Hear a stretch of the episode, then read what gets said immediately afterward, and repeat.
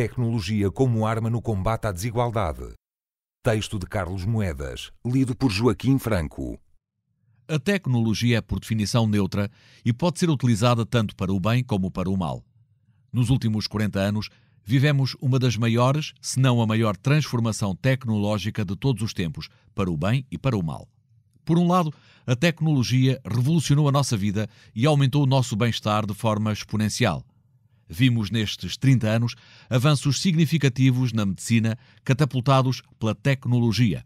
Em 2016, uma empresa da Califórnia comparou a capacidade de detenção de tumores malignos entre três dos melhores radiologistas do mundo e o seu sistema de inteligência artificial Enlitic. O sistema de inteligência artificial detectou mais 50% de tumores malignos do que os especialistas.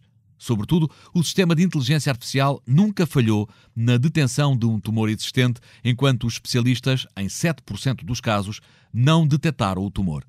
Este exemplo traz-nos esperança no futuro e na tecnologia como força benigna para a humanidade. Por outro lado, a tecnologia tem tido efeitos claramente negativos na nossa sociedade.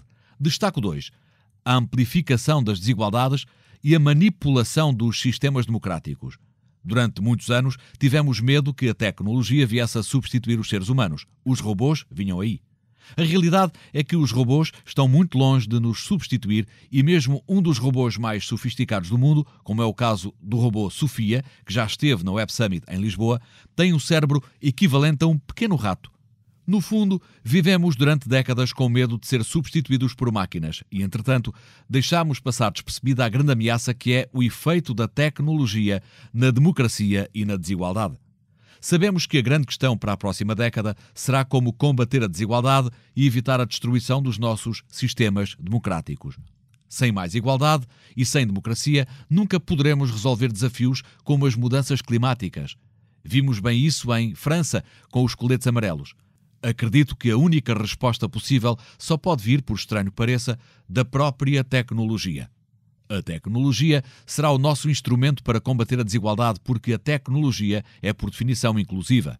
Acredito que a tecnologia nos trará um mundo melhor e menos desigual se apostarmos em três áreas: tecnologia que reduza os intermediários económicos, tecnologia que reduza os custos da saúde e educação e a democratização do acesso à tecnologia.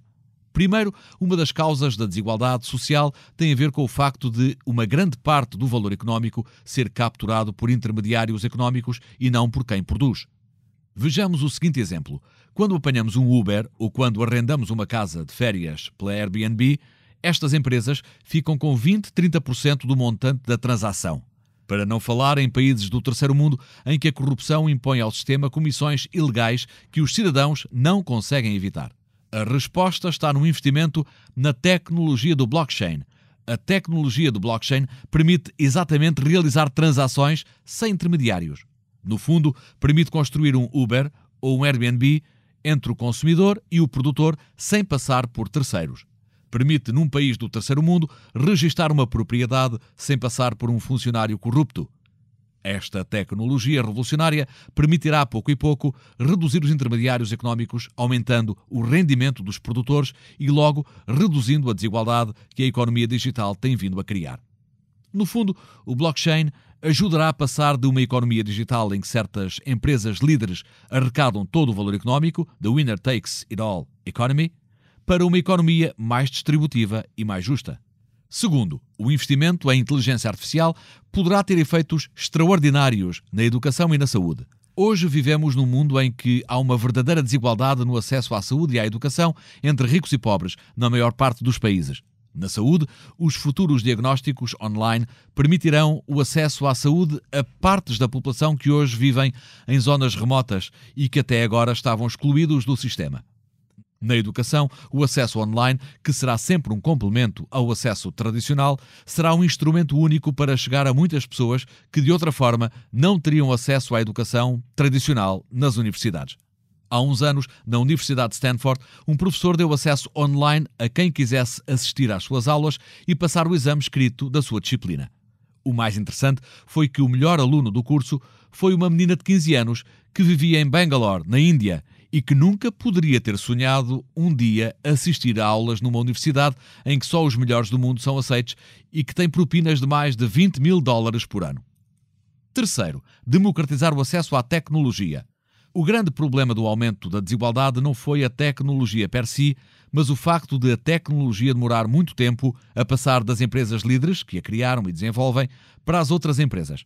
Ou seja, a tecnologia ficou circunscrita a uma elite empresarial.